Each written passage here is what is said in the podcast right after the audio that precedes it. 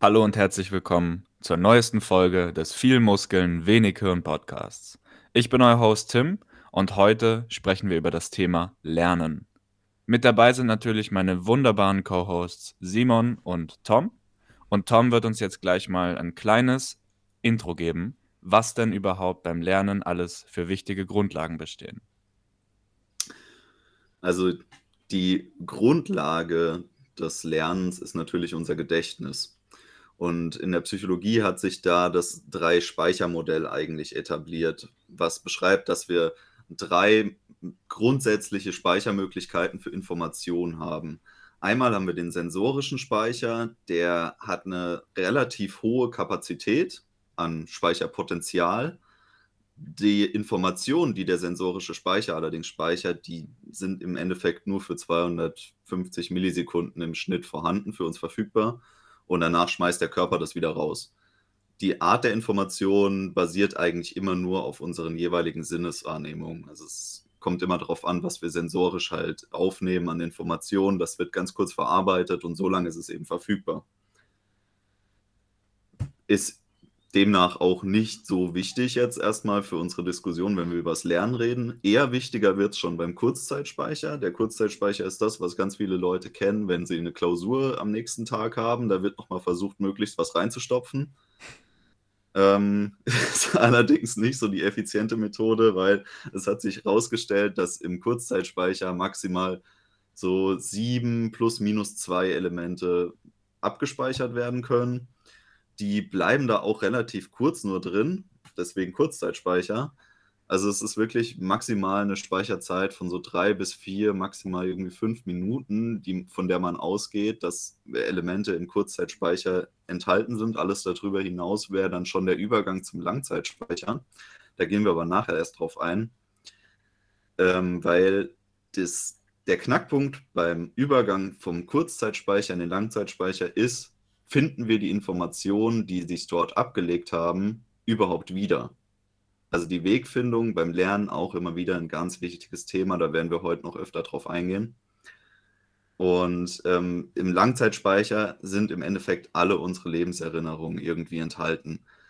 Der ist das umfangreichste, was wir haben an, an Speicherkapazität. Und hält sich eigentlich tatsächlich unsere gesamte Lebensspanne, außer es kommt irgendwas dazwischen, wie eine, eine neurodegenerative Krankheit oder Unfälle. Ähm, ansonsten sollte da eigentlich erstmal nichts gelöscht werden. Und das ist auch das am besten organisierte Speichersystem, was wir haben. Drei Punkte, die mir jetzt einfallen. Erstens, Du hast gesagt, dass das äh, kurzfristige Lernen auf eine Klausur mit so Kurzspeichermethoden nicht effizient ist. Würde ich dazu tatsächlich äh, gar nicht zustimmen. Kommt nämlich darauf an, wie du Effizienz definierst. Weil vielleicht interessiert dich das überhaupt gar nicht, was du da gerade hier reingezogen hast. Deswegen vielleicht gar nicht so irrelevant. Ähm, aber das wäre mehr so ein witziger äh, Side Note hier. Was ich tatsächlich noch anbringen wollte, ist, wie definiert man so ein Element? Was ist ein Element? Weil für mich kann das jetzt halt sind das jetzt irgendwie Konzepte oder, oder was ist das? Also tatsächlich, diese ähm, Elemente beim Kurzzeitspeicher sind ganz unterschiedlich. Es kommt immer darauf an, welche Verknüpfungen bei uns quasi schon existieren. Gehen wir mal davon aus, wir haben jetzt einen Mensch vor uns, der nicht lesen kann. Und wir präsentieren ihm ein Wort mit sieben Buchstaben. Dann müsste diese Person sich jeden Buchstaben einzeln einprägen. Das heißt, jeder dieser sieben Buchstaben würde einen Speicherplatz im Kurzzeitgedächtnis einnehmen. Kann die Person allerdings lesen, verdichtet sich die Information des Wortes zu einem Laut oder zu einer Lautfolge. Die wiederum nimmt dann nur einen Platz im Kurzzeitspeicher ein, statt sieben Plätze für jeden einzelnen Buchstaben.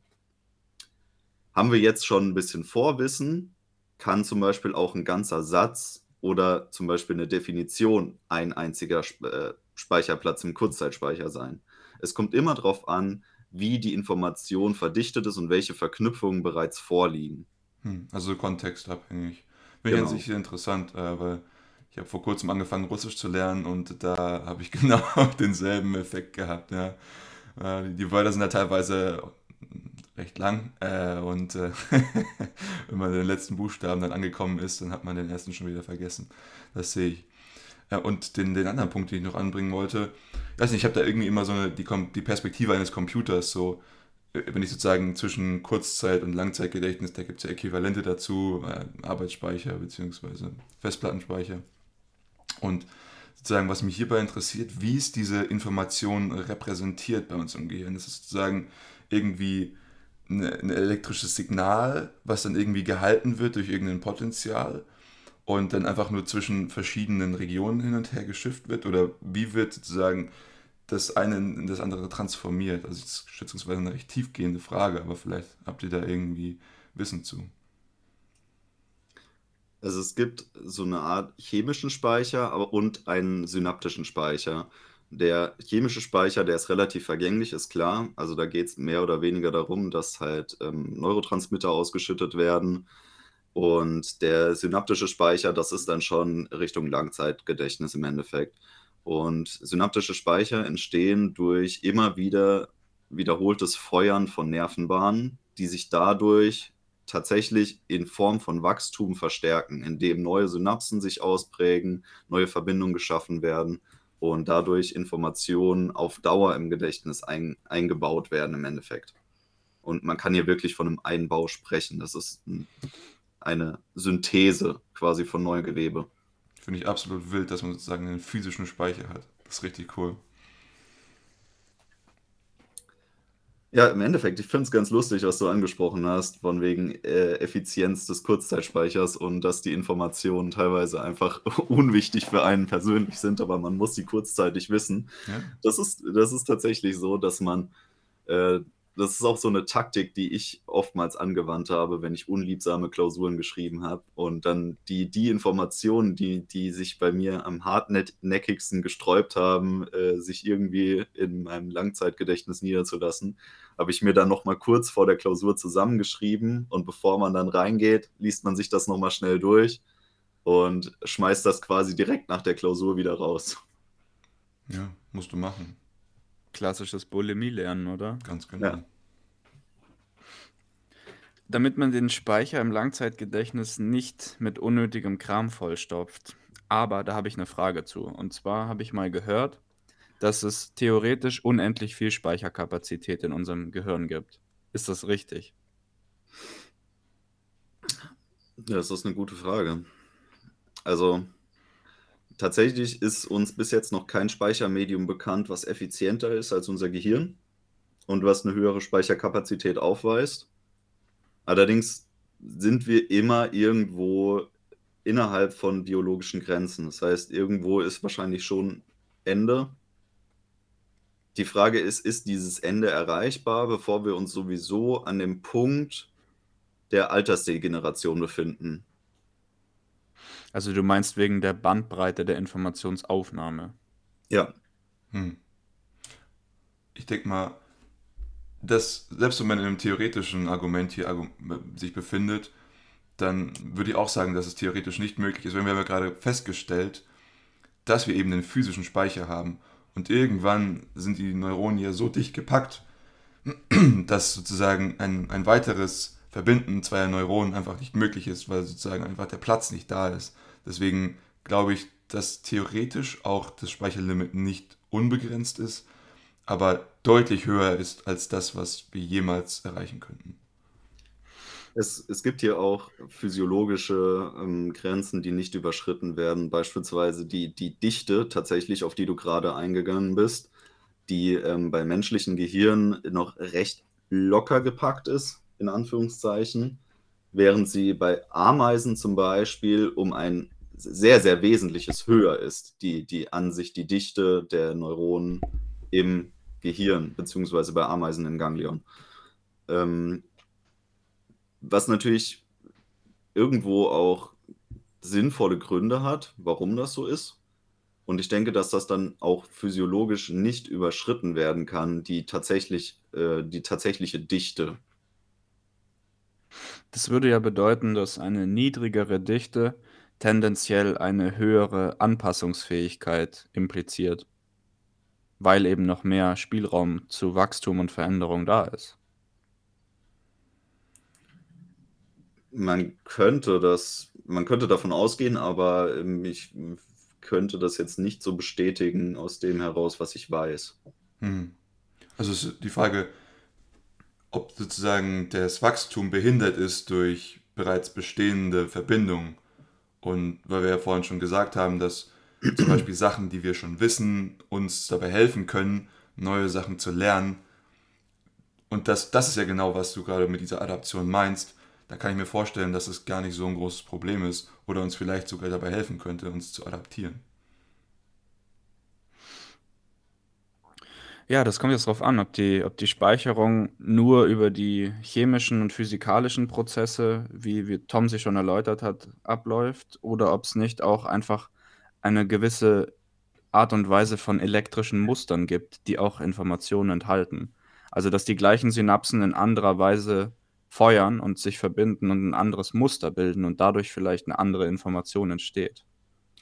Das ist ein sehr interessanter Punkt, den du hier ansprichst, der der sich auch immer wieder gezeigt hat, vor allem wenn wir, ähm mit verschiedensten, ähm, chemischen Substanzen zum Beispiel experimentiert haben, die dafür gesorgt haben, dass zum Beispiel der der, äh, NGF, also der Neuronal Growth Factor getriggert wird, ist, dass wir, ähm also interessantes Beispiel übrigens, der, ähm, Igelstachelbart, Heritium, ist ein Heilpilz, der triggert diesen, ähm, diesen Wachstumsfaktor im Gehirn. Wird deswegen auch von vielen äh, Biohackern benutzt, um zum Beispiel ähm, Kreativität, aber auch Lernleistung zu steigern. Ich persönlich habe gute Erfahrungen damit gemacht, aber das ist natürlich auch irgendwie ein sehr subjektiver Eindruck, denn die Erfahrung kann jeder selber machen. Ich könnte es nur empfehlen, dass man es mal ausprobiert. Ich finde es nicht schlecht, vor allem in stressigen Lernphasen. Ist es das, was im Englischen als Lion's Mane bekannt ist? Genau, ja, Lion's Mane, richtig. Und ähm, es ist tatsächlich so, dass man, dass man Gehirnbereiche, die normalerweise in keiner Verknüpfung miteinander stehen, triggern kann, sodass sie Verknüpfungen bilden. Das ist äh, ein Prozess, der von außen betrachtet oftmals als Kreativität bezeichnet wird. Das ist die Verbindung verschiedenster ähm, Gehirnareale miteinander, die dann zusammen neue Informationen bilden oder neue Verknüpfungen bilden. Ganz krass äh, überspitzt gesagt ist das auch das, was passiert, wenn wir ähm, psychoaktive Substanzen zu uns nehmen, wie beispielsweise das äh, Psilocybin aus Pilzen oder LSD. Das sorgt dafür, dass verschiedenste Gehirnareale anfangen zu feuern und sich miteinander verbinden, die normalerweise in keinem Zusammenhang miteinander stehen. Das erklärt was.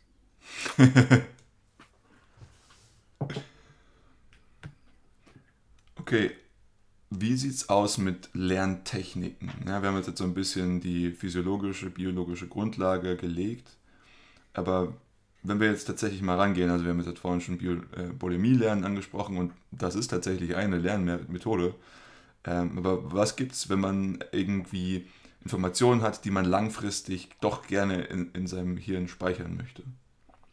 Ich möchte da erstmal auf, auf zwei grundlegende Prinzipien aufmerksam machen. Also im Englischen nennt man das Recollection und Remembrance. Und im Deutschen wäre das dann im Prinzip die Rekollektion, also die Wiedererkennung und die tatsächliche Erinnerung. Und was wir eben wissen, ist, dass es sehr, sehr, sehr viel einfacher ist, gerade visuelle Muster wiederzuerkennen, anstatt sie tatsächlich im Gedächtnis zu haben. Und der, der Trugschluss, der vielen Leuten immer wieder passiert, ist, dass sie ein, ein Buch oder ein, eine Grafik immer wieder angucken und eine bestimmte Seite wiederholt lesen und dann irgendwann, wenn sie diese Seite lesen, die anderen Worte schon auswendig kennen, die folgen. Aber wenn sie jetzt ohne dieses Buch oder diese Grafik das Ganze frei reproduzieren müssten, scheitern sie daran, es zu reproduzieren. Und das sagt uns eben, dass es da nochmal einen krassen Unterschied gibt. Und das ist was, was ich beim Lernen immer berücksichtige, indem ich eben mir bewusst werde, dass nur weil ich jetzt in dem Kontext, in dem ich mich gerade befinde, dieses Muster wiedererkenne und sozusagen die Information synthetisieren kann, dass ich sie deswegen noch nicht frei reproduzieren kann. Da gibt es auch diese interessante Anekdote des Menschen, der 5000 Mal sein Morgengebet liest und dann wird er gefragt, ob er das mal frei sprechen kann und er stellt fest, er kann dieses Morgengebet nicht auswendig aufsagen, obwohl er es jeden Morgen gelesen hat. Also es ist sehr wichtig, worauf du jetzt hier schon äh, hingewiesen hast, ist die, die ähm, freie Reproduktion de, der Information, die man aufgenommen hat. Es gibt da eine, eine Zahl, äh, dass man 60 Prozent der Lernzeit eigentlich darauf verwenden sollte, das Gelernte zu reproduzieren. Und nur 40 Prozent der Lernzeit sollte man darauf verwenden, eigentlich äh, die Information zu wiederholen, beziehungsweise das, äh, die Information initial zu ordnen und zu lesen. Da ist wahrscheinlich die Art der Reproduktion auch nicht irrelevant, richtig? Eigentlich ist es relativ irrelevant, weil es gibt zahllose Methoden und äh, was allen gemeinsam ist, dass festgestellt wurde, dass sie funktionieren. Hm. Ähm, Lernmethoden an sich funktionieren manchmal effizienter, manchmal ineffizienter, aber jede Lernmethode, die irgendwas mit ähm, Verknüpfung bzw. Reproduktion der Inhalte zu tun hat, funktioniert. Und am effizientesten von allen ist es eigentlich, mehrere Lernmethoden für sich zu identifizieren und auch auf mehrere Methoden zurückzugreifen. Weil das Wichtigste beim Langzeitspeicher ist es, sich den Weg zur Information zu merken. Man muss sich das vorstellen oder man kann sich das so verbildlichen, dass wir quasi eine Bibliothek im Kopf haben oder vielleicht für später nochmal ganz lustig, ein, ein Zettelkastensystem wie nach Niklas Luhmann, in dem man Informationen ablegt, aber man vergisst den Weg dahin. Man weiß nicht mehr, in welcher Schublade welche Information liegt oder in welchem Regal das Buch dazu steht. Das Eichhörnchenproblem. Genau. Und es ist extrem wichtig, diesen Weg eigentlich sich selber zu manifestieren, dass man immer wieder zu Informationen findet weil die Informationen sind relativ schnell dort angekommen, aber meistens hat man keine Ahnung, wo sie sind. Hm.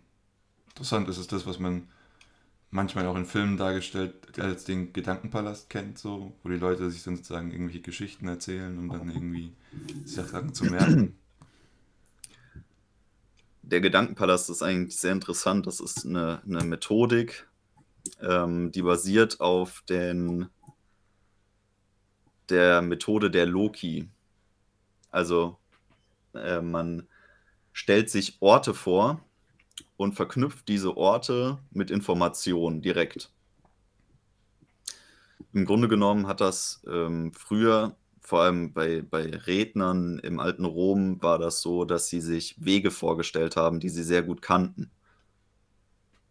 Irgendwie von vom seinem eigenen Zuhause zum Forum Romanum, keine Ahnung, irgendwo hin halt.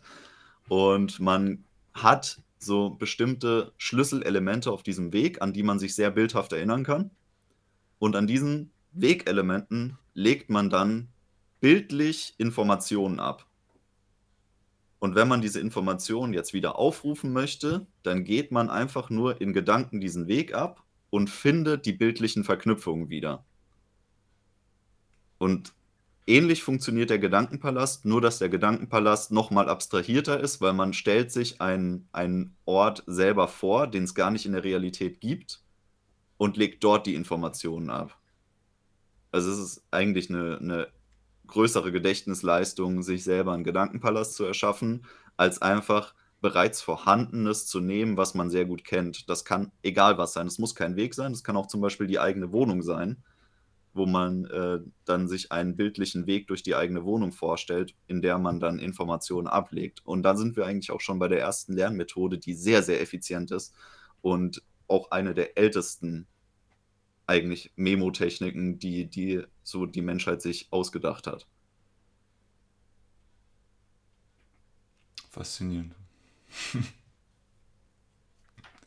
okay, aber was, was gibt es denn noch für andere Lerntechniken? Also ich meine, ich kann für mich sagen, was bei mir am am besten hilft, ist tatsächlich das Besprechen mit anderen Leuten. Deswegen finde ich auch unsere Buchclubs so interessant, weil die helfen mir, definitiv das, was ich gelesen habe und das, was ich besprochen habe, zu verfestigen. Ja. Ich meine, ich bin jetzt auch in einer, in einer anderen Position, ich bin jetzt auch irgendwo Lehrender an der Universität und das ist für mich auch nochmal eine ganz andere Methode, mit der ich die Informationen, die ich für mich sozusagen vorher gelegt habe, nochmal zu reproduzieren und dann tatsächlich auch so darzustellen, dass andere Leute das verstehen. Ja, das ist nochmal so was anderes. Da gibt es ja auch irgendwie ähm, die, das, das, ja, das, die Meinung von, ich bin mir nicht sicher, aber ich glaube, es ist Feynman, Richard Feynman, der sozusagen gesagt hat, wenn man ein, ein Konzept nicht einfach für jemanden darstellen kann, dann hat man es selbst noch nicht verstanden. Und das ist etwas, was ich auch jetzt selbst merke, so dass ich gewisse Konzepte dann halt auch einfach von anderen Winkeln, von anderen Betrachtungsperspektiven darstellen muss, weil die Leute natürlich noch nicht die Verbindung haben, die ich in meinem Kopf habe, wenn ich über ein gewisses Thema rede und wenn ich versuche, das denen beizubringen. Und das fand ich sehr, sehr interessant, als ich dieses, diese Erfahrung das erste Mal gemacht habe, wirklich mit dem Intent, die Leute daran teilzuhaben lassen, teilhaben zu lassen, was ich jetzt gerade versuche zu denken. Das ist ein interessanter Punkt, den du da ansprichst, weil bei mir ist es tatsächlich auch so. Jedes Mal, wenn ich eine Sache mit einer Sache konfrontiert werde, die ich wirklich lernen will, dann mache ich es eigentlich immer so, dass ich mir in meinem Kopf vorstelle, dass ich vor so einem vor so einem Publikum stehe und eine Rede halte über dieses Topic und praktisch einen Vortrag gebe über das, was ich gerade eben erst selbst neu gelernt habe. Und das hilft mir echt immer, die Sachen dann auch nicht nur einfach nicht nur einfach die Sachen halt nachzulabern, sondern mir wirklich konstruktiv Gedanken zu machen, wie das aus verschiedenen Winkeln aussehen könnte. Und eine Sache, die wir auch noch ansprechen müssen, ist die Art und Weise, wie man lernt im Sinne des emotionalen Kontextes. Ja, also äh, ich finde relativ wichtig wäre es jetzt hier erstmal eine kurze Unterscheidung zu treffen, weil das, worauf ihr jetzt eingegangen seid, waren teilweise unterschiedliche Arten des, der Informationsweitergabe bzw. der Informationsaufnahme. Ähm, Tims Methodik zum Beispiel bezieht sich, denke ich, vorwiegend auf das Lernen von gelesenen Inhalten beispielsweise. Konzepten, man, ja. Genau, weil man dann die Zeit hat, sich vorzustellen, wie man da eine Rede drüber hält. Wenn man jetzt zum Beispiel in einem Seminar sitzt oder in einer Vorlesung oder ähm, das, das ähm, Vermittelte zeitlich sehr unmittelbar erfährt, dann ist diese Methode höchstwahrscheinlich eher verwirrend. Ähm, und das ist das, worauf Simon eingegangen ist, dass er versucht hat, das den, den, also den Lernenden quasi aus unterschiedlichen Blickwinkeln zu vermitteln. Und tatsächlich ist es so, dass verschiedene Konzepte der Lernmethoden oder der Reproduktion des, ähm, der Information angewandt werden auf gehörte Inhalte und auf gelesene Inhalte. Wenn man jetzt beispielsweise in einem Setting von einem Seminar oder einer, ähm, einer Vorlesung eben ist, dann hilft es sehr, mitzudenken. Also das, was Simon quasi durch seine Art der Vermittlung des Stoffs bereits triggert in den Studenten, dass er eben den, den Lehrstoff so vermittelt, dass das Mitdenken oder das darüber Nachdenken gefördert wird. Was auch sehr effizient ist, sind tatsächlich Notizen, aber da würde ich gerne mal eure Meinung zu äh, hören. Dass man sozusagen irgendeinen, es ist nicht für das, was, was wir vorhin besprochen hatten, ähm, einfach mit äh, Remembrance, also dass man äh, sorry, Recollection, einfach, dass man diesen Trigger hat. So würde ich das nämlich aufhängen, weil, weil oftmals ist es für mich so, ich habe irgendwie einen Aufhänger, den ich brauche. Und dann habe ich eine ganze Kaskade von Wissen, die dann folgt in meinem Gehirn. Sozusagen, ich konnte es einfach, wie du es vorhin gesagt hast, nicht wiederfinden. Und sage ich mal, ich glaube, dass es nicht überhaupt nicht funktioniert. Also es ist, glaube ich, einfach eine andere Art, wie man darauf kommt, weil wenn man diesen Trigger dann häufiger hat, dann kommt man, glaube ich, selbst einfach irgendwann drauf, wenn ich halt weiß, sozusagen, ich bin jetzt gerade in dem Thema drin häufig sind es bei mir irgendwelche Themen, über die ich rede, so, und dann weiß ich, okay, für dieses Thema ist Punkt A, B, C wichtig, aber wenn ich jetzt die Punkte, Punkte an sich jetzt alle einzeln irgendwie versuchen sollte, sozusagen zu behandeln, dann könnte es vielleicht sogar ein bisschen schwerer werden. Aber da ich weiß, dass sie alle Teile und Kontext eines größeren Themas sind, ist es für mich sozusagen eine mentale Notiz, sozusagen, die für mich in diesem einen Thema irgendwo dran klebt. Und ähm, aber an sich benutze ich Notizen nicht wirklich, also kommt drauf an wie, also ich notiere sehr viel, zum Beispiel wenn ich lese, dann notiere ich mir sehr vieles, aber ähm, häufig ansehen tue ich mir die gar nicht mehr. Ähm, das ist ähm, auch nicht wichtig. Ja, genau, es ist tatsächlich wirklich nur das, das, äh, das Schreiben so und das hilft mir dabei. Ähm, und manchmal gucke ich es mir natürlich dann auch nochmal an. Ja. Das ist aber echt interessant, wenn du sagst mit den Notizen, dass du das sonst nicht so machst, weil das geht mir auch so. Also ich habe mir persönlich das verboten, strengstens verboten, dass ich mir Notizen mache, wenn andere Leute irgendwas ähm, präsentieren oder halt vortragen. Also sei es jetzt eine Vorlesung oder ein Seminarvortrag oder sonst irgendwas. Ich schreibe mir dann nur Sachen auf, also die Foliennummer, wenn ich irgendeine Frage habe. Das ist tatsächlich aber ein. ein aber ich mache mir möglichst kalt. Ich persönlich habe da ein riesiges Problem mit, dass ich mich dann auf diese Notizen verlassen kann und dann schon der Outsourcing-Prozess sozusagen stattgefunden hat. Und deswegen bin ich da immer richtig vorsichtig. Ich mag sehr gerne aus meinem eigenen Gedächtnis heraus Notizen aufzuschreiben und zu, zu synthetisieren, Wissen und Erkenntnisse. Aber ich mag es überhaupt nicht während des Prozesses des, der Informationsgewinnung sozusagen Notizen zu machen, weil mich das eigentlich nur ablenkt. Und das, was Tom vorhin gesagt hat, das Mitdenken, das ist, glaube ich, echt, also für mich zumindest, hundertmal wichtiger als das Aufschreiben von irgendwelchen Notizen. Findest du? Ja. Weil, weil ich hab, bei mir ist es sozusagen, ja, mitdenken auf jeden Fall, aber bei mir ist es dann häufig, dass ich, dass ich dann irgendwelche Gedanken habe. Zum Beispiel, dass ich, wie ich es vorhin schon gesagt habe, irgendwelche Konzepte zwar verstehe, aber sie aus einem anderen Blickwinkel verstehe. Und dann sage ich, okay, ich möchte das komplett niederschreiben. Das finde ich auch das Wichtige bei Notizen, dass man sich nicht wirklich jetzt ein direktes Zitat aufschreibt, wenn ich jetzt irgendwas lese. Es sei denn, es ist, ich finde, dass die, die Art, wie das paraphrasiert wurde, super und das gefällt mir und das möchte ich wiedergeben. Sondern für mich ist es wichtig, dass ich das in meinen eigenen Worten, mit meinen eigenen Argumenten darstellen kann. Und so habe ich das häufig in Vorlesungen behandelt, dass ich dann sozusagen das, was gesagt wurde, zwar verstehe, aber in einem anderen Licht verstehe, als so, wie es vielleicht auf den Folien oder wo auch immer stand. Und dann wollte ich das für mich verewigen. Weil das habe ich mir dann tatsächlich selbst nochmal angeguckt, natürlich. Aber wenn ich so viel Informationen aufnehme und die Informationsdichte in den meisten Vorlesungen sollte im Idealfall recht hoch sein, dann möchte ich natürlich auch, dass all das, was ich da aufgeschrieben habe oder was mir sozusagen aus meinem anderen Blickwinkel eingefallen ist, das möchte ich natürlich auch bewahren. Und ansonsten, wenn die Informationsdichte viel zu hoch ist und ich zwar immer, immer mitdenke aktiv, aber das im Prinzip eh alles wieder vergesse, weil das ist ja, kann ja nie ins Langzeitgedächtnis übergehen, so, ähm, dann ist es für mich schon wichtig, die Notizen nochmal anzusehen. Weil wenn ich jetzt zum Beispiel für mich, ich lese, wenn ich ein Buch lese, dann habe ich immer noch mein Notizbuch dabei und versuche die Sachen runterzuschreiben. Aber das ist wirklich nur im seltensten, seltensten Fall, dass ich mir nochmal anschaue. Für mich ist wirklich das, okay, ich versuche es nochmal in einem anderen Kontext wiederzugeben. Wohingegen in der Vorlesung sehe ich das anders da müssen wir halt jetzt trennen, ja, so wie Tom vorhin schon getrennt hat. Eben hat man gerade eigentlich überhaupt die Zeit, den, den Informationskonsum zu unterbrechen und irgendeine Synthese anzugehen. Richtig. Und ich meine, in allen Situationen, in denen diese Zeit nicht besteht, sollte man das tunlichst unterlassen.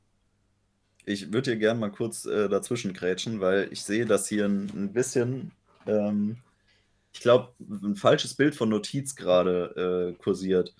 Ich meine, mit einer, also aus meiner Sicht jetzt, Notizen in Vorlesungen oder in Vorträgen sollten keine ganzen Sätze sein, sondern Ankerpunkte. Und es ist tatsächlich sehr sinnvoll, sich diese Ankerpunkte aufzuschreiben. Und es geht gar nicht darum, irgendwie großartig Informationen zu, zu kompensieren oder irgendwie großartig eigene Gedanken aufzuschreiben, sondern man schreibt sich in Stichpunkten kurze Ankerpunkte der Diskussion auf um dann hinterher, wenn der Vortrag beendet ist, anhand dieser Ankerpunkte das zu rekonstruieren und seine eigenen Gedanken zu manifestieren. Wenn man das nämlich nicht macht und das äh, hat Tim jetzt äh, sehr äh, intelligent umgangen, indem er sich die Foliennummern notiert hat. Das ist natürlich dann äh, der, der moderne Weg, weil die Folien hat man dann meistens hinterher als Student hochgeladen und kann sich daran wieder neu orientieren. Ist äh, die, die Ankerpunkte, die man sich nicht gesetzt hat, sorgen dafür, dass vieles wieder aus dem Gedächtnis rausrutscht, was man gerade an Informationen bekommen hat. Während, wenn man die Möglichkeit hat, sich anhand der Ankerpunkte nochmal an der Vorlesung entlang zu hangeln, kann man wesentlich mehr Informationen wieder abrufen, die dort gefallen sind. Das ist mir tatsächlich jetzt nicht sophisticated genug, Mann. Also im ersten, im ersten Kontakt mit neuer Information würde ich wirklich Notizen, auch die Ankerpunkte, die du gerade gemeint hast, möglichst unterlassen. Und alles, was ich mir nicht merken kann, war dann erstmal einfach nicht wichtig genug. Und das ist halt dann der Filterprozess, wo ich sage, okay, ich gucke mir die Vorlesung im Laufe bis zur Klausur sowieso mindestens dreimal an. Und dann muss ich halt einfach jedes Mal bei jedem Durchgang gucken, okay, was ist hängen geblieben und was ist denn das, was ich jetzt hier als wirklich wichtig erachte. Und so, denke ich, muss man schon auch ein bisschen aufpassen, dass man da nicht zu viel Informationen versucht zu speichern. Weil im, im Großen und Ganzen sind die meisten Konzepte, also an der Universität reden, reden wir jetzt beim Lernen nicht davon, dass ich irgendwelche Daten und Fakten auswendig lernen muss. Also es geht nicht um Sachen, die ich einfach googeln kann, sondern es geht um Konzepte. Und bei den Konzepten ist es wirklich meistens so, dass da nur zwei oder drei Stellschrauben sind, die wirklich wichtig sind. Da spricht jetzt aber auch der äh, Sozialwissenschaftler aus dir und nicht der Naturwissenschaftler weil äh, der, der Naturwissenschaftler an sich muss sehr viele Fakten auswendig lernen und äh, dazu noch Konzepte. Also ich meine, du hast jetzt auch gesagt, du kannst dir den Vortrag mehrere Male angucken. Ich meine, wir sind jetzt hier gerade in einem sehr besonderen Setting, wenn wir sagen, okay, wir haben jetzt irgendwie universitäres Lernen. So zum Beispiel vor Corona konnte ich die Vorträge normalerweise nicht nochmal anhören. Auch nach Corona die meisten Leute laden ihre, ihre Vorlesungen nicht mehr hoch. So. Und angenommen, ich bin jetzt einfach in irgendeinem Vortrag, ja, ich bin jetzt einfach Zuhörer, was weiß ich, hier kommt irgendein Sprecher irgendwo hin und äh, ich finde den Vortrag interessant, dann ist es für mich schon wichtig, gerade auch wenn auf den Folien zum Beispiel Sachen sind, die nicht, ja, die nicht in der Diskussion sind, dann ist für mich einfach immer wichtig, diesen Trigger runterzuschreiben, beziehungsweise das, was ich mir dabei dachte. Das ist für mich tatsächlich das, die Sache. Ich versuche immer sehr viel aktiv mitzudenken, aber wenn dann, dann, dann habe ich einen Gedanken, der vielleicht nicht gesagt wurde oder den, der, der zwar gesagt wurde, aber den ich mir bewahren möchte. Und dann versuche ich den aufzuschreiben, damit ich das vergessen kann, damit ich wieder aktiv mitdenken kann, damit ich das nicht alles in meinem Arbeitsspeicher immer vorhalten muss. Also tatsächlich, ähm, dieses Konzept des Mitschreibens oder dass das Mitschreiben an sich effizienter ist, wurde interessanterweise von Einstein äh, untersucht. Nur ein, ein kleiner Fun-Fact dazu. Also es ist, äh, es ist wohl doch sehr sophisticated an sich. Ich glaube, äh, wir sollten uns vielleicht nicht herausnehmen, Einstein in dieser Expertise anzugreifen. Wohl wahr. Ah, das das das das weiß ich nicht, ob ich das gemacht habe, ehrlich gesagt. Wir hatten das am Anfang schon etabliert, dass es um auf den Kontext ankommt. Und ich habe, wie gesagt äh, ich ich gehe davon aus, dass man dauerhaften und wiederholbaren Zugang hat zu dem Material, mit dem man sich beschäftigt. Und auch wenn natürlich eine eine Vorlesung vielleicht nicht, äh, hochgeladen wird, das das, was der Professor sagt, ist jetzt im Wesentlichen eigentlich nicht das Relevante, sondern die Informationen, die in den Büchern stehen die Informationen, die auf den Folien stehen, die Informationen, die in den verlinkten Quellen sind. Und dazu hat man ja dauerhaften Zugang, weil das ist ja alles Printmaterial. Nicht unbedingt. Also zum Beispiel bei, bei uns an der Uni ist es teilweise so, dass die ähm, Dozierenden haben äh, ziemliche Probleme bekommen mit Copyright teilweise und deswegen laden sie die Folien dann nicht hoch. Ist jetzt diskutabel, wie toll das ist für Stud Studenten an sich, aber ist ja auch egal im Grunde genommen ist meine Kritik an deiner Kritik, dass ich das für ineffizient halte. Weil je mehr Informationen dir, du, du dir beim ersten Hören und beim ersten bei der ersten Aufnahme der Informationen quasi erhalten kannst, desto effizienter bist du ja unterwegs. Kommt drauf an, wie viel geistige Konzentration und geistige Leistungsfähigkeit dich der Prozess kosten soll. Weil ich meine, gerade wenn man eben Zugang hat zu, zu Lernvideos, dann kann man einfach die Geschwindigkeit verdoppeln und sich das dafür zweimal angucken. Und da hast du dann mehr mitgenommen, als wenn du es dir nur einmal anguckst. Weil du eben auf der Rekollektionsseite auch noch Gains machen kannst. Und beim Lesen ist es halt so, dass man dann einfach mal mehr Zeit investieren muss. Und die, die Effizienzargumente, wenn es darum geht, wirklich wichtige Sachen zu verstehen, die ziehen bei mir nicht. Ja, das mag ja sein, aber ich finde es effizienter, sich die wichtigen Informationen hinterher einzubringen und äh, darauf zu achten, dass man beim ersten Hören ähm, so viel Information wie möglich erhält. Und ich finde die, ähm, die Methode, sich Ankerpunkte zu setzen in wirklich nur minimalsten Stichpunkten. Also es geht ja hier wirklich nicht darum, irgendwie. Das sind ja keine Notizen. Das sind Stichpunkte. Ja, Stichpunkte. Ein oder zwei Wort. Ein, ein, oder zwei Worte. Wie gesagt, aber deswegen ich ja, bin ich ja vorhin darauf eingegangen, dass Notizen in dem Fall bedeutet, sich Stichpunkte oder Ankerpunkte zu setzen. Und wer das weglässt, der verzichtet, der muss sich bewusst sein, dass er eben halt auf, ähm, auf einen Vorteil verzichtet, den er sonst hätte, indem er sich einfach mehr merken könnte beim, beim Hören der Vorlesung. Wer sich einfach nur reinsetzt und mitdenkt, der hat zwar auch schon viel gewonnen, aber wer sich reinsetzt, mitdenkt und sich Ankerpunkte setzt, der macht wohl am meisten richtig. Würde ja, da, da stimme ich dir zu. Also, aber es geht ja darum, dass man sich eben nicht reinsetzt und dann mitschreibt. Nee. Das, das absolut vermeiden. Man soll das ja auch nicht stenografisch jetzt halt alles aufnehmen, was gesagt wurde. Also für mich geht es ja wirklich darum, ich habe irgendein Konzept oder irgendeine Idee, die jetzt halt irgendwie ausgesprochen wurde, die jetzt vielleicht nicht auf den Folien sind. Und wie gesagt, wir sollten uns vielleicht auch hier abstrahieren von universitären Lernen. Ja, wenn ich irgendwie eine Konversation mit irgendjemandem hatte, die mir super gut gefallen hat oder sowas Natürlich werde ich jetzt ja nicht, während ich gerade irgendwie eine, eine One-on-One-Konversation mit irgendjemandem habe, werde ich mir jetzt keine Notizen machen, so, aber zum Beispiel im Nachgang oder sowas. Oder wie gesagt, ich bin auf irgendeinem Vortrag und die Folien werden nicht hochgeladen, weil es halt irgendwas nicht Universitäres ist oder sowas. Ähm, allein dann finde ich es schon sehr wichtig, weil vielleicht ich einfach einen Gedanken hatte zu dem Gedanken, der gerade präsentiert wurde, der vielleicht gar nicht im Sinne des, dessen war, was der, der Sprecher mir jetzt gerade vermitteln möchte. Aber trotzdem fand ich den Gedanken interessant genug, um ihn aufzuschreiben. Das ist ja auch ein guter Filter. Eben. Ja, wir, wir müssen ein bisschen mehr differenzieren zwischen, will ich lernen für Dinge, die für mich interessant sind, oder geht es um die Klausurvorbereitung? Ja, das stimmt. Das, das macht auch nochmal einen großen Unterschied, weil wenn es darum geht, Dinge zu verstehen, die für mich persönlich interessant sind, dann bin ich mit Simons Vorstellungen gerade völlig d'accord. Es ist nur, wenn man, wenn man einfach eine, ein fremdes Wissen, ein fremdes Konzept für einen Test einfach nur parat haben sollte, finde ich es am besten, wenn man sich erstmal ganz soft und ohne viel zu investieren an Intelligenz und Kapazität einfach mal einmal kurz auseinandersetzt damit im ersten Durchgang.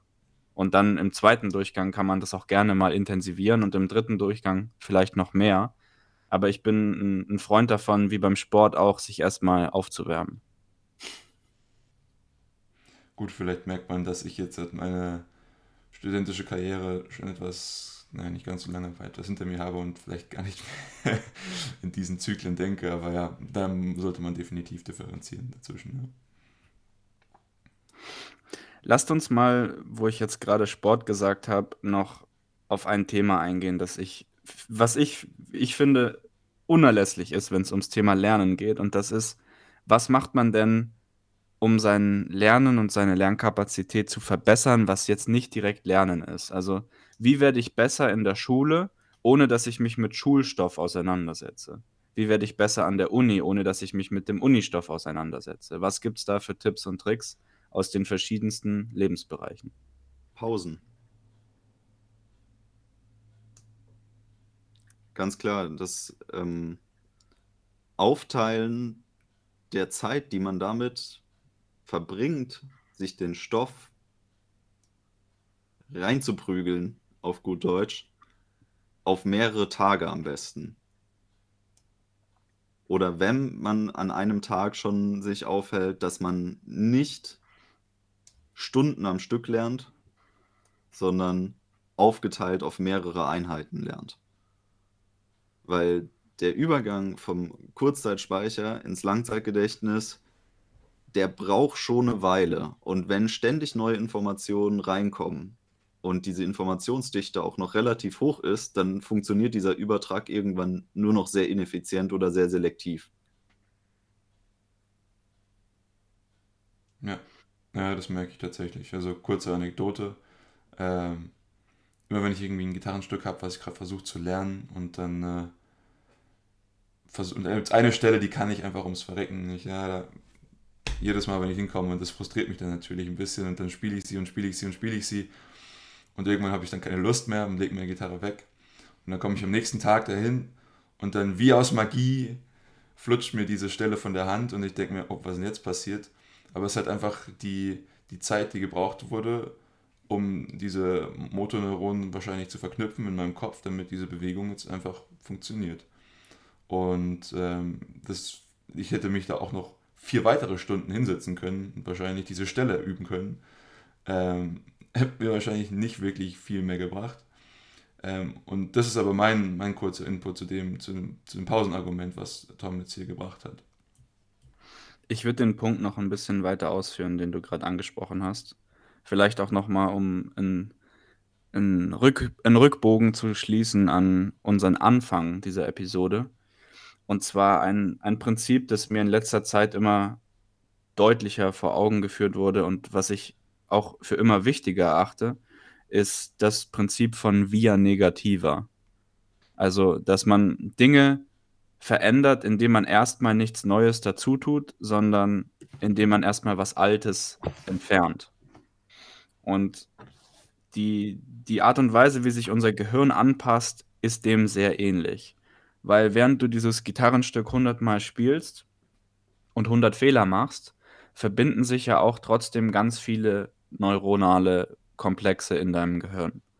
Und wenn du jetzt schläfst, dann ist das, was im Schlaf im Wesentlichen passiert, das, dass diese unnützen Verbindungen gelöscht werden. Und das ist vielleicht auch das Allerwichtigste für unsere ja, Hirnentwicklung, dass wir eben im Schlaf die Möglichkeit haben, dass diese Verbindungen wieder gelöscht werden. All das, was nicht wichtig war, wird entfernt. Und dieser via negativer, also über das entfernende Ansatz, der ist schon echt interessant, wenn man den mal aus verschiedenen Blickwinkeln betrachtet, wie man eben letztendlich effizient lernen kann. Und wenn, wie schon angesprochen, wenn man eben mehr Zeit hat, dann ist es eine sehr gute Idee, möglichst viele Schlafzyklen zwischen diesen Lernphasen zu haben. Und auch, wie Tom schon gesagt hat, verschiedene Lernzyklen innerhalb des Tages zu haben, weil natürlich dieser Prozess des neuronalen Entfernens nicht nur im Schlafen passiert, sondern auch die ganze Zeit, halt explizit verstärkt im Schlaf. Was haltet ihr davon? Ja, also wie negativer, ich weiß, dass dir da aus deinem Mund Nassim Taleb spricht. Ähm, genau. Und nein, tatsächlich halte ich das für sehr interessant. Äh, als Mensch denkt man immer, dass man, wenn man irgendwas verbessern möchte, dass man irgendein neues Feature hinzufügen muss. Und da gibt es tatsächlich auch Studien, die sozusagen irgendein Problem hatten und dann ungefähr 80% oder 90% der Leute eigentlich versucht hatten, irgendwas hinzuzufügen, um dieses Problem zu lösen. Ähm, wobei die deutlich schnellere Lösung einfach war, irgendwas wegzunehmen. Ähm, so viel vielleicht dazu, dass das Ganze etwas äh, counterintuitive ist oder vielleicht etwas unserer, ähm, unserem direkten Zugang äh, widersprechen würde. Aber an sich gebe ich dir da vollkommen recht. Ähm, das ist auch interessant, ähm, da, wenn wir mal ein bisschen ans maschinelle Lernen denken, in einem Bereich, in dem ich mich relativ viel bewege, da gibt es auch Konzepte, die sich Pruning nennen, also dass man gewisse Neuronen ähm, zum Beispiel ja, äh, löscht so, ähm, beziehungsweise Pruning an sich eigentlich mehr im Entscheidungsbaumfall, dass man gewisse, gewisse äh, Blätter und Äste entfernt. Ähm, aber das finde ich an sich interessant, weil ich auch mal kurz auf meinem Metier hier mit dem maschinellen Lernen verweilen dürfte. weil auch hier gibt es gewisse Prozesse, wo zum Beispiel, ähm, das nennt sich Dropout, ähm, gewisse Neuronen einfach gelöscht werden, um dann zu schauen, ob der Prozess dadurch verbessert werden kann. Ja? Ob ich vielleicht gerade irgendetwas gelernt habe, was einfach nur ein Artefakt ist, ähm, aber kein kausaler Zusammenhang. Ja? Das ist einfach nur irgendwas, das habe ich gerade beobachtet und ich denke, okay, A ähm, hat, ähm, ist, ist der Grund für B, aber an sich war es einfach irgendwas, was ich jetzt gerade nur dieses eine Mal beobachtet habe. Und über die Zeit wird sich dann rausstellen, sozusagen die Neuronen, die ich lösche oder die ich für irrelevant betrachte, ähm, die können mir dann dabei helfen, den Prozess besser zu verstehen und besser zu modellieren. Und ich glaube, nichts anderes ist das, was du gerade angesprochen hast, nur auf der, auf der biologischen Seite des menschlichen Gehirns. Und ich finde, dass diese, diese Repräsentation von Informationen auf diese beiden verschiedenen Arten und Weisen, dass die eine Art konvergenten Faktor hat, nämlich die, die das Löschen oder die Via Negativa, wie du sie vorhin genannt hast, das finde ich super interessant. Ah, es geht ja auch irgendwo darum, Raum zu schaffen, um Informationen neu zu verknüpfen. Wenn man natürlich, also es gibt diesen berühmten Ausspruch, What wires together, fires together.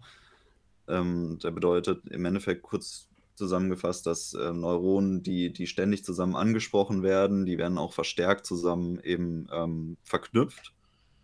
Und wenn man aber dem Ganzen Zeit gibt und vor allem Freiraum gibt, dann können neue Verknüpfungen entstehen mit Bereichen, die davor nicht damit assoziiert waren. Also insofern sehr, sehr wertvoll, diese, dieser Ansatz auf jeden Fall. Eine Sache, die mir damit extrem viel hilft, ist natürlich erstens sehr viel zu schlafen, nach Möglichkeit auch nicht nur immer einen monophasischen Schlafzyklus zu haben, aber vor allem auch Sport. Und ja, Bewegung ist nice und spazieren gehen ist auch schön, aber ich rede jetzt wirklich von ja, Sport, also wirklich Anstrengung, wirklich ähm, Sternchen vor den Augen haben und völlig aus der Puste sein. Weil ich vermute, dass ein wirklich intensives Workout auch unseren, nicht nur unseren körperlichen Stoffwechsel, sondern auch den Hirnstoffwechsel beschleunigen kann. Ja, das stimmt tatsächlich, das ist richtig. An sich, Und Sport wirkt auch sehr, sehr vielen äh, neurodegenerativen Krankheiten entgegen. Und aber auch spazieren, wie du es jetzt vorhin angesprochen hast, ist nice und so. Ich meine, es gibt ja diese berühmten Kreuzgänge in den Kirchen, wenn mich nicht alles täuscht, ist ja auch immer diese Geschichte dahinter, dass die Mönche sozusagen dort beim Spazierengehen gelernt haben. Ich weiß nicht, wie viel Wahrheit daran steckt, aber ich, ich kann mir vorstellen, dass das tatsächlich so war. Gehen wir weiter zurück. Wir müssen gar nicht in die äh, Zeit der Kirche gehen, sondern bereits die Griechen, die philosophischen Schulen waren so ausgerichtet, dass der, der Lernstoff oder der dozierende Philosoph mit seinen Schülern gewandelt ist.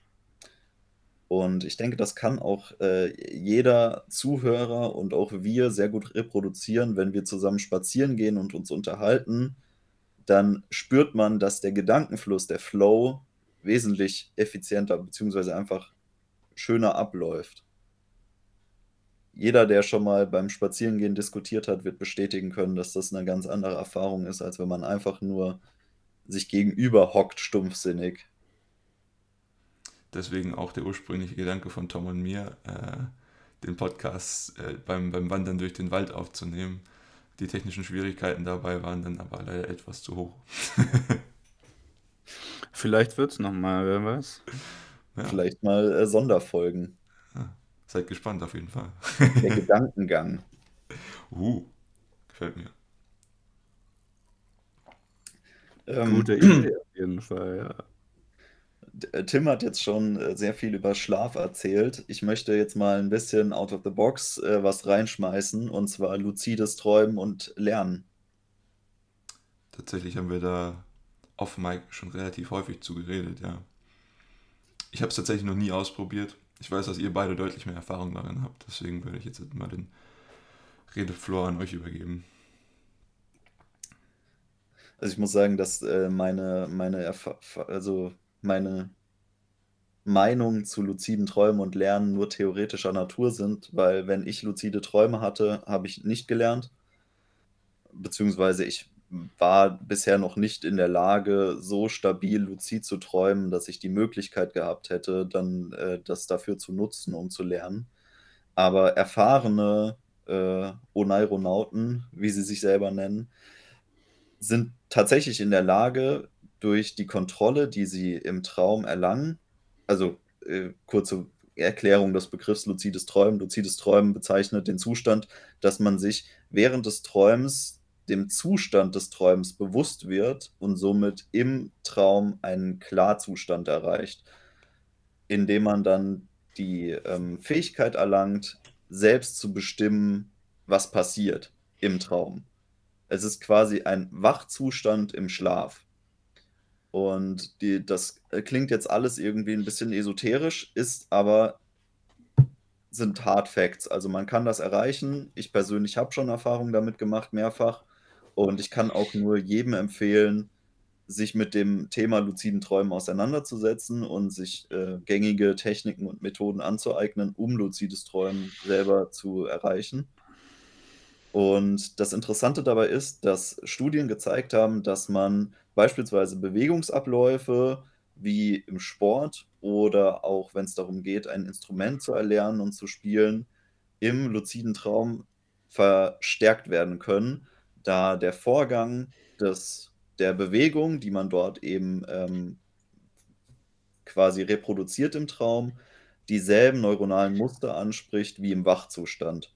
Das heißt, man verstärkt diese äh, neuronalen Verbindungen im Traumzustand und kann somit üben, besser zu werden.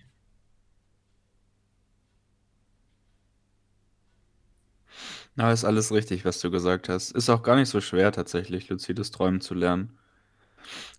Das Wichtigste, was ihr machen müsst, wenn ihr das lernen wollt, ist, dass ihr euch untertags zu verschiedenen Tageszeitpunkten, wenn ihr draußen seid, den Himmel anguckt und euch genau einprägt, wie der Himmel in echt aussieht. Und wenn ihr dann im Traum seid und euch das angewohnt habt, dass ihr immer wieder mal nach oben guckt, guckt im Traum nach oben und ihr werdet sehen, der Himmel ist nicht richtig gerendert. Das, das, das Hirn macht das nicht richtig. Der Himmel wird einfach, ja, da hat die Grafikkarte keinen Zugriff drauf.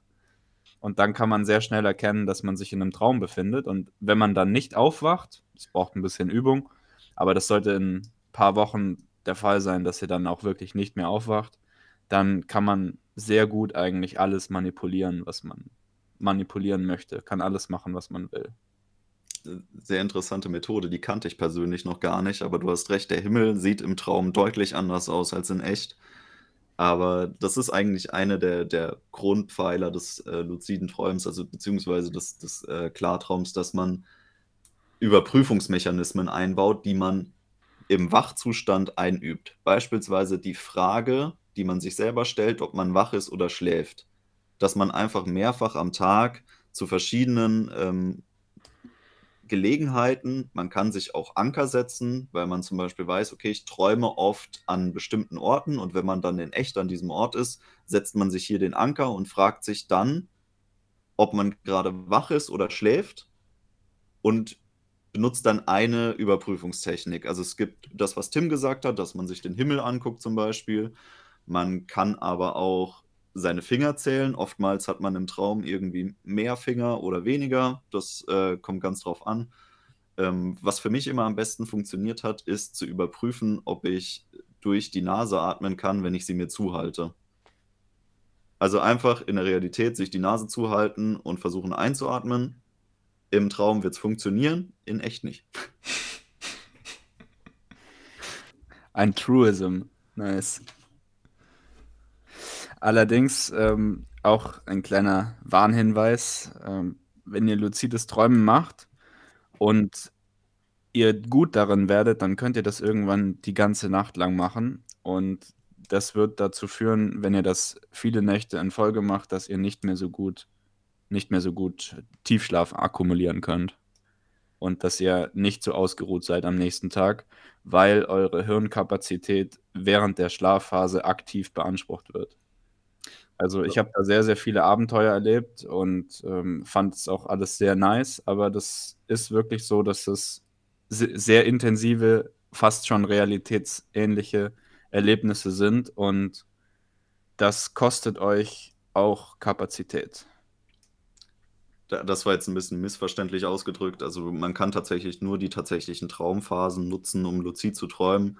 Wenn man sehr geübt ist, dann kann man mehrere Traumphasen nutzen. In der Regel nutzen Menschen nur die letzte Traumphase bewusst zum luziden Träumen, weil das die längste ist und auch die, die am Ende im Gedächtnis bleibt eigentlich. Die ganze Nacht luzid zu träumen ist quasi nicht möglich, weil der Körper zyklisch von Tiefschlaf, äh, Tiefschlafphasen in REM-Schlafphasen wechselt. Und daran ändert sich nichts durch die Methodik des luziden Träumens. Allerdings ist luzides Träumen anstrengend. Das meine ich auch gar nicht, sondern ich meine, genau, dass es anstrengend ist, aber dass es auch so sein kann, wenn ihr eben mehrere verschiedene luzide Träume in einer Nacht macht, dass es wirklich euch so vorkommt, als hättet ihr kaum geschlafen. Und bei mir war das zumindest zu dem Zeitpunkt so, ich habe das dann, also ich, ich habe damit nach dem Abitur angefangen, einfach weil ich das interessant fand. Und das ist dann wirklich immer mehr geworden und ich habe dann auch angefangen, immer mehr ähm, Schlafmittel zu nehmen, aber halt ähm, nichts, was mich jetzt süchtig macht, sondern Melatonin, GABA und Tryptophan. Und das hat dazu geführt, dass ich ungefähr zwölf Stunden Schlaf dauerhaft halten konnte. Allerdings, wie gesagt, habe ich die auch gebraucht, weil ich eben in diesen zwölf Stunden Schlaf nicht so viel Erholung einfahren konnte wie jetzt mit sieben bis acht Stunden. Einfach weil es wirklich sehr anstrengend ist, die ganzen Szenarien durchzuspielen und das alles eben zu synthetisieren. Ja, luzides Träumen kann süchtig machen, weil man eben alles tun kann, was man sich vorstellen kann. Also der, die, die einzige Grenze ist im Endeffekt die eigene Vorstellungsgabe und die ist eigentlich fast grenzenlos, wenn man äh, gut trainiert ist. Im Endeffekt läuft es immer auf die 3F-Regel raus. Fliegen, feiern und das dritte lassen wir. Man kann auch schöne Sachen machen, ja. Meine ich ja. Zum Beispiel lernen. Zum Beispiel lernen, ja. Training, äh, Training im Schlaf, sehr zu empfehlen. Ja, man, im luziden Traum erstmal in die Bib setzen und was lesen. Hä? Genau. Ja, nee, schön das glaube ich, glaub ich dir nicht. Du kannst einfach direkt 500 Kilo heben, finde ich richtig nice. ja, erstmal die, die Rekorde brechen. Gut, äh, das war ein schöner Exkurs. Äh, besinnen wir uns wieder auf unser eigentliches Thema. Was ich noch ähm, äh, anmerken wollte, ist die Art der Informationsablage außerhalb unseres Kopfes. Dies nämlich finde ich auch sehr entscheidend, weil ähm, ich weiß, das ist ein bisschen unbeliebt bei vielen Leuten, weil das hat immer was mit äh, zusätzlicher Arbeit zu tun, aber diese zusätzliche Arbeit lohnt sich und das beste Beispiel dafür ist äh, Niklas Luhmann, den ich vorhin schon mal angesprochen hatte. Niklas Luhmann ist ein ähm, sehr berühmter Soziologe und ist einer der produktivsten Wissenschaftler unserer Zeit im Endeffekt. Und diese Produktivität hat er sich durch seine eigene Methode der Wissensablage ermöglicht. Und das ist das berühmte Zettelkastensystem, womit jeder in seinem Studium meistens irgendwann mal in Berührung kommt, in einer Einführungsveranstaltung. Sehr beliebt, wird oft von Dozenten als Beispiel gebracht. Und dieses Zettelkastensystem ist quasi ein neuronales Speichersystem, das man simuliert, indem man sich Notizen schreibt, die vorwiegend eigene Gedanken beinhalten die verknüpft sind mit, den, mit dem Medium, aus dem man gelernt hat, die über Stichworte innerhalb des Zettelkastensystems miteinander verknüpft sind. Beispielsweise könnte man einen Text über das Lernen lesen, in dem man Informationen zum Beispiel über, die, über das Dreispeichermodell gerade vermittelt bekommt. Das findet man sehr interessant. Man schreibt sich seine eigenen Gedanken zum Drei-Speicher-Modell auf und dann verknüpft man diese auf der einen Seite mit dem Stichwort oder dem Schlagwort Lernen, auf der anderen Seite mit dem Schlagwort Neurobiologie und noch irgendein Schlagwort, weiß ich jetzt nicht. Und Später kann man dann über selektive Suche nach den Schlagworten auf diese äh, Information zurückgreifen und je nachdem, aus welchem Blickwinkel man jetzt gerade nach dem Schlagwort gesucht hat, kann man diese Information neu verknüpfen oder neu nutzen. Tatsächlich habe ich sowas nie benutzt. Ähm, Klingt mega langweilig, Mann. nee, nicht Klingt langweilig. Mega langweilig, ist aber sehr effizient, um äh, in, vor allem neues Wissen zu schaffen. Durch Neuverknüpfung von Informationen, die man einmal abgelegt hat. Also ich arbeite tatsächlich ähnlich dahingehend, dass ich sage, ich versuche Informationen zu verknüpfen. Also ich arbeite sehr gern mit, ähm, man würde es jetzt ja irgendwie Mindmaps nennen oder sowas, aber an sich ist es einfach irgendwie irgendeine Grafik auf einem Computer mit äh, verschiedenen Kästchen, mit verschiedenen Pfeilen, mit irgendwelchen Informationen, die an diesen Pfeilen stehen. Ähm, wie sozusagen ein, ein, ein ja, Graph, einen gerichteten Graph, den ich da aufstelle. Ähm, und das hilft es mir, zu gewisse Zusammenhänge immer meistens deutlich besser zu verstehen. Ähm, aber tatsächlich mit sowas, einem äh, Zettelsystem, habe ich noch nie, nie gearbeitet. Ist in der Regel auch digital tatsächlich heutzutage. Ähnlich wie ähm, Zitierprogramme wie beispielsweise Citavi gibt es auch Zettelkastenprogramme. Hm. Es gibt auch sehr gute kostenlose. Ich werde in der Folgenbeschreibung werde ich eins, das ich äh, für, für gut halte, das auch kostenlos ist, äh, mal verlinken. Und benutzt du das für sowohl universitäres Lernen als auch außeruniversitäres Lernen? Oder? Äh, am, in, am effizientesten ist es, wenn man es einfach generell benutzt für, für sämtliche Arten von Informationen. Hm. Weil es geht ja darum, ein möglichst ausgedehntes System von, von verschiedensten Informationen zu haben, mit dem man arbeiten kann. Je Ja. mehr man einpflegt und je, je verknüpfter vor allem Schlagworte untereinander sind, desto effizienter ist das Zettelkastensystem. Wenn man sich dann später wiederum mit einem Thema beschäftigt, dann kann man daraus profitieren, weil man teilweise Informationen wiederfindet, die man vor Jahren irgendwann mal gelesen und eingespeichert hat, die einem aber gar nicht bewusst waren im Zusammenhang mit dem, was man jetzt gerade überlegt, wiederfindet über die Schlagworte und integrieren kann in die Idee, die man gerade hat. Also habe ich dann wie so verschiedene Verbindungen zwischen Themen und ich kann dann Genau. zwischen Themen hin und her springen. Das finde ich sehr interessant. Das ist ja wie im Prinzip, jeder kennt das, man fängt irgendwo mit irgendeinem YouTube-Video an und kommt dann irgendwo bei irgendwelchen wilden Stories raus. Aber Am Ende ist die Erde flach. genau, Das Rabbit Hole. genau. Und ähm, aber nichts anderes ist das ja. Es ist eigentlich mehr eine, eine Verknüpfung von verschiedenen Themenbereichen. Und das ist ja einfach wie eine Visualisierung von, von dem Prozess, wie er in unserem Gehirn vielleicht ab, ablaufen könnte oder wie er tatsächlich in unserem äh, Internet, im, im World Wide Web irgendwie abläuft, dass verschiedene Links zwischen Themen, Seiten etc. bestehen. Ja. Sehr interessant. Ich wollte kurz noch einen Beitrag zu deinem Mindmaps geben. Und zwar lässt sich das, ähm, was wir bereits kennengelernt haben, mit der Magical Number 7 auf Mindmaps sehr gut anwenden, indem man beispielsweise Texte liest oder man verarbeitet irgendetwas in einer Mindmap, kann man immer wieder fünf, äh, ich weiß jetzt nicht, wie ich auf fünf kam, sieben Grundideen des Ganzen identifizieren die dann wiederum in sieben weitere Zweige aufgeteilt werden. Dadurch verknüpft man sehr gut das effiziente Lernen des Kurzzeitgedächtnisses mit der Methode der Mindmap. Hm. Immer wieder sieben Branches, funktioniert sehr gut. Klingt auch schon fast nach einer statistischen Regel. Mhm. Gibt es sonst noch irgendwelche Hacks zum Lernen?